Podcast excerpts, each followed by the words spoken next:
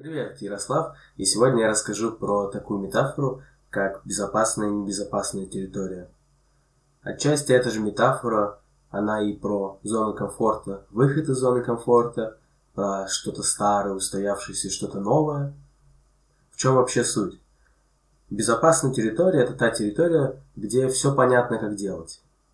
Например, это наемная работа, где у тебя прописаны обязанности – прописаны штрафы, прописана зарплата, бонусы.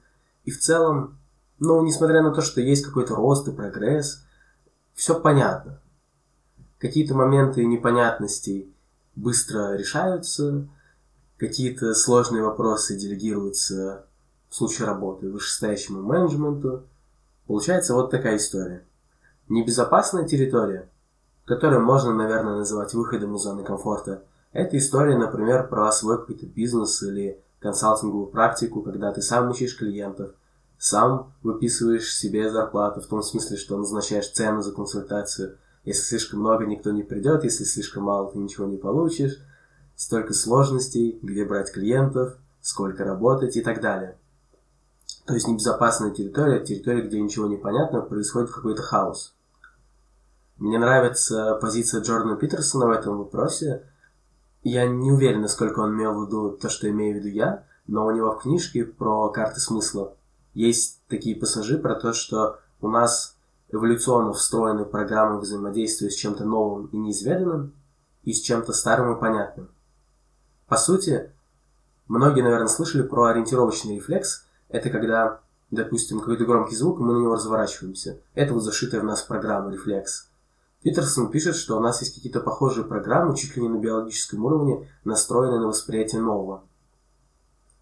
Я не хочу с этим как-то соглашаться или спорить, но мысль интересная про то, что все новое, хаотичное, непонятное, где нет каких-то четких правил, и в целом нет какой-то стабильности, мы воспринимаем, хм, хотел сказать в штыки, но просто своеобразно, скажу так, все по-разному. С другой стороны, мне кажется интересным то, что вот сейчас, когда вся эта коронавирусная история, отлично прочерчивается то, что то, что нам казалось понятным, ясным, стабильным, ну, та же наемная работа, допустим, она претерпевает огромные изменения, и никакой стабильности там вообще нету. Поэтому один из тейсов, который мне кажется интересным, про то, что в такие вот кризисные периоды отлично всплывает на поверхность кажущаяся стабильность. То есть по-настоящему никакой стабильности или контроля там не было.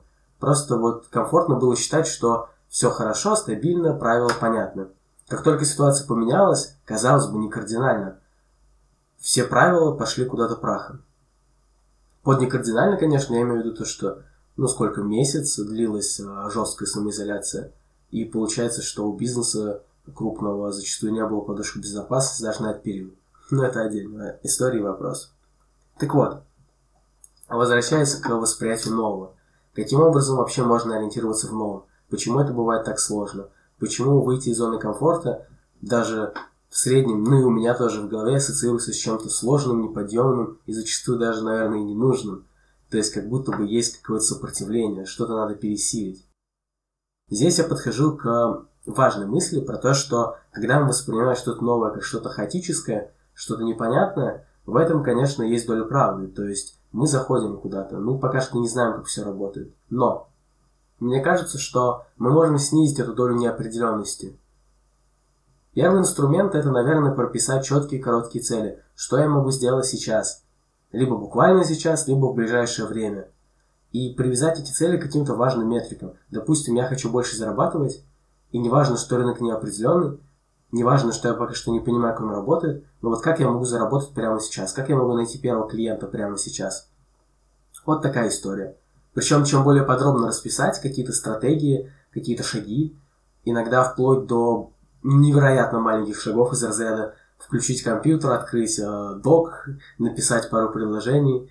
Звучит глупо, но именно так я, наверное, писал сложные секторы, мне недавно пришлось писать. Так вот, это было первый такой способ. Второй способ это подумать про свои установки. Про свои установки, касающиеся вот этого выхода, вот этой зоны дискомфорта, зоны небезопасной. Почему она кажется небезопасной? Что там такого страшного, небезопасного? Например, в случае с продажей своего творчества или услуг, или товаров, для меня лично была такая установка на то, что то, что я делаю, не очень-то и ценно. Не сказать, что я прямо говорил это себе внутренним голосом, да, вообще нет особого внутреннего голоса, явного, но мне кажется, что я не понимал просто, почему то, что я делаю, ценно, а именно психологическое консультирование, коучинг, вот эта вся история. И пока я не мог себе ответить на этот вопрос четко, то мне было как-то стыдно это продавать за деньги. То есть я проводил бесплатные консультации, учебные консультации. И в целом, мало того, что я не получал от этого денег, ну это, конечно, история мне в минус.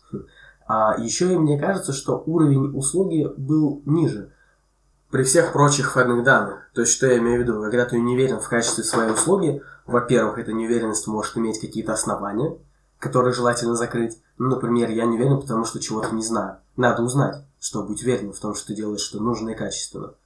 А во-вторых, может быть, ты не уверен в целом, потому что не понимаешь, что именно за услугу, почему она цена. И здесь стоит позадавать себе вопросы, ну, из разряда, в чем моя ценность, почему то, что я делаю, важно, какую я пользу приношу, как я могу измерить эту пользу, ну, например, чтобы выставить какой-то ценник за услуги. Это в моем случае было.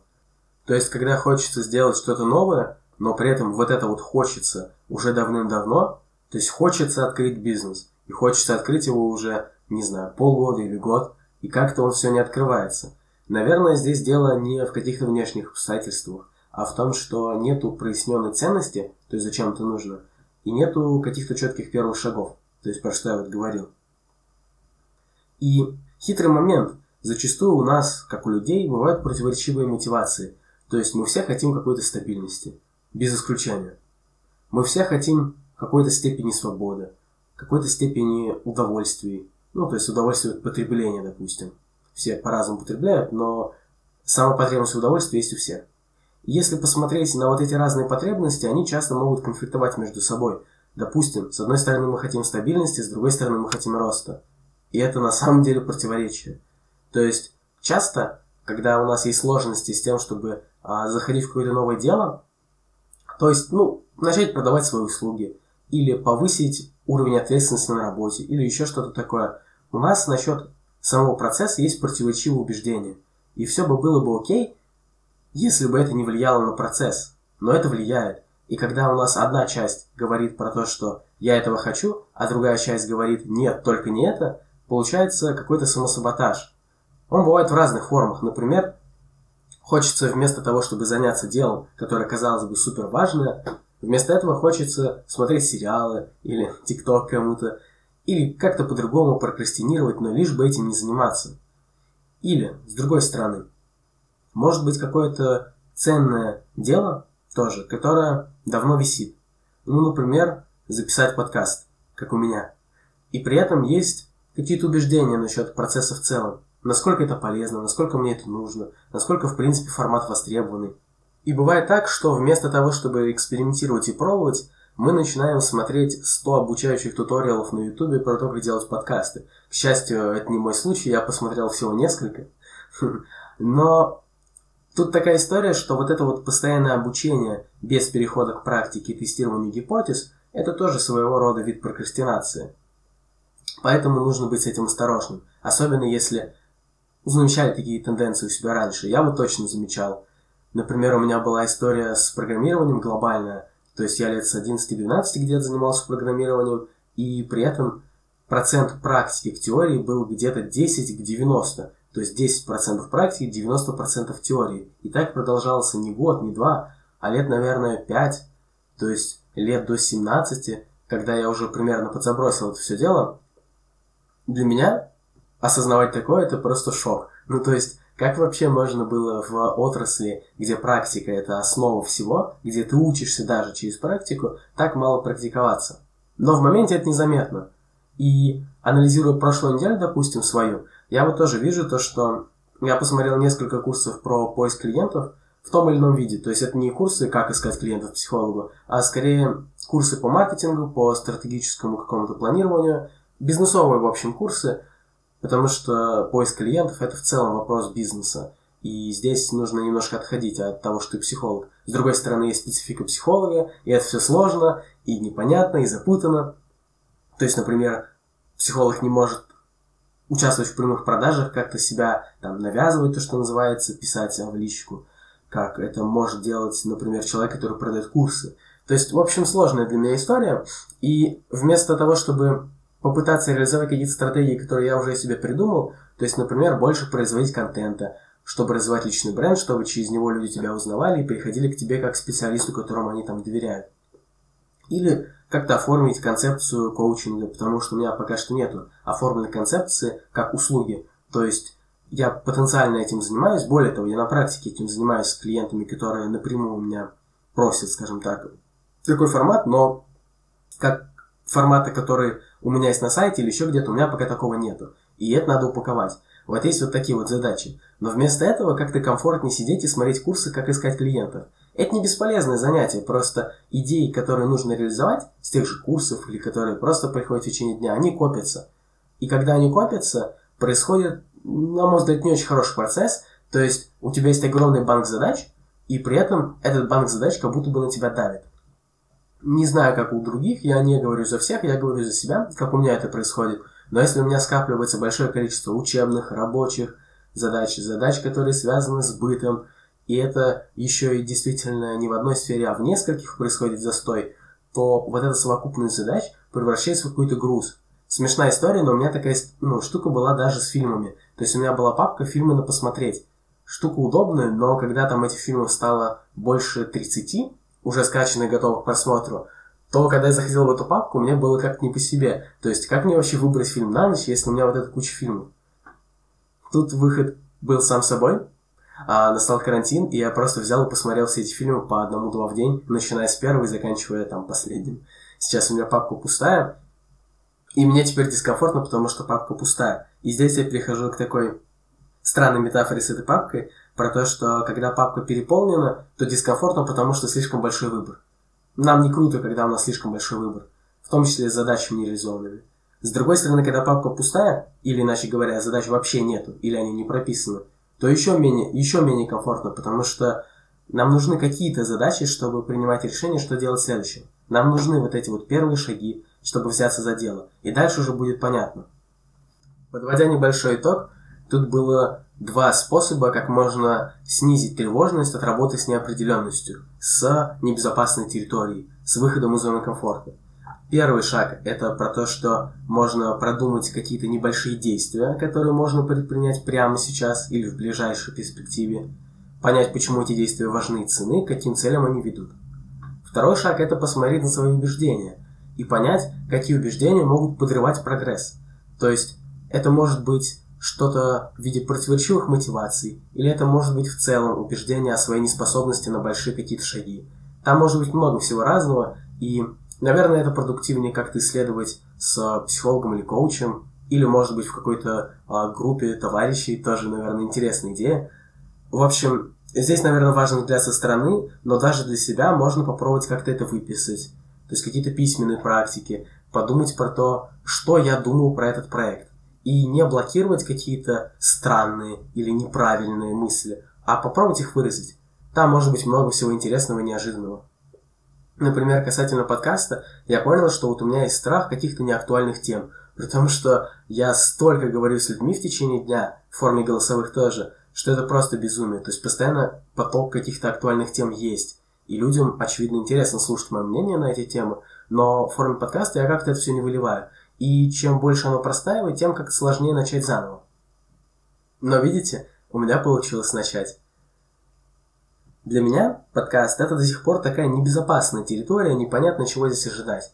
Непонятно, какая будет реакция у людей. Вообще ничего не понятно. Иногда даже непонятно, нужно это или нет. Но в целом, мне этого хочется. Я реализую свою ценность в передаче каких-то идей, знаний. И мне кажется, что это важно. Поэтому постепенно за счет вот таких небольших действий и прояснения своей мотивации, я надеюсь, что подкаст для меня станет достаточно безопасной территорией, чтобы повысить уровень эффективности при работе с ним, чтобы сделать его более регулярным, чтобы подбирать какие-то более актуальные темы. Потому что когда, когда у нас есть вот это представление о том, что мы что-то здесь понимаем, оно, оно ведь не на пустом месте находится. Мы действительно сделали какой-то прогресс и поняли, как работает эта ниша, как работает этот способ передачи знаний или историй в случае подкаста, как в принципе здесь все устроено. И вот постепенно мы расширяем наши пределы безопасной территории, включая все больше и больше различных сфер, способов коммуницировать, людей, не знаю, даже, может быть, страны, если брать какие-то путешествия. И получается так, что постепенно большая часть мира становится для нас безопасной территорией. А теперь, почему это важно? То есть зачем делать весь мир в перспективе своей безопасной территорией? Как я говорил в начале, безопасная территория, по идее, это то, где работают правила. То есть мы понимаем, как здесь что-то работает. И чем более четко мы понимаем правила работы, тем более четко эта территория является для нас безопасной. Что значит, что мы понимаем правила работы? Ну, например, у нас есть какие-то представления обо всем, что только вообще можно представить. Скажут какую-то фразу, и об этом сразу появляется представление. Чаще всего они ни на чем не основаны. Ну, например, как мне выбрать магистратуру? Как я вообще подхожу к процессу этого решения? Если я один раз увидел рекламную брошюру и хочу поступить в эту магистратуру, то, наверное, это не оптимальный процесс принятия решений. Опять же, если брать пример не магистратуры, а сфер деятельности. Как я выбираю сферу деятельности? Если у меня просто есть какие-то интуиции, то это, наверное, не оптимально. Но нужно их как-то проверять, нужно тестировать гипотезы.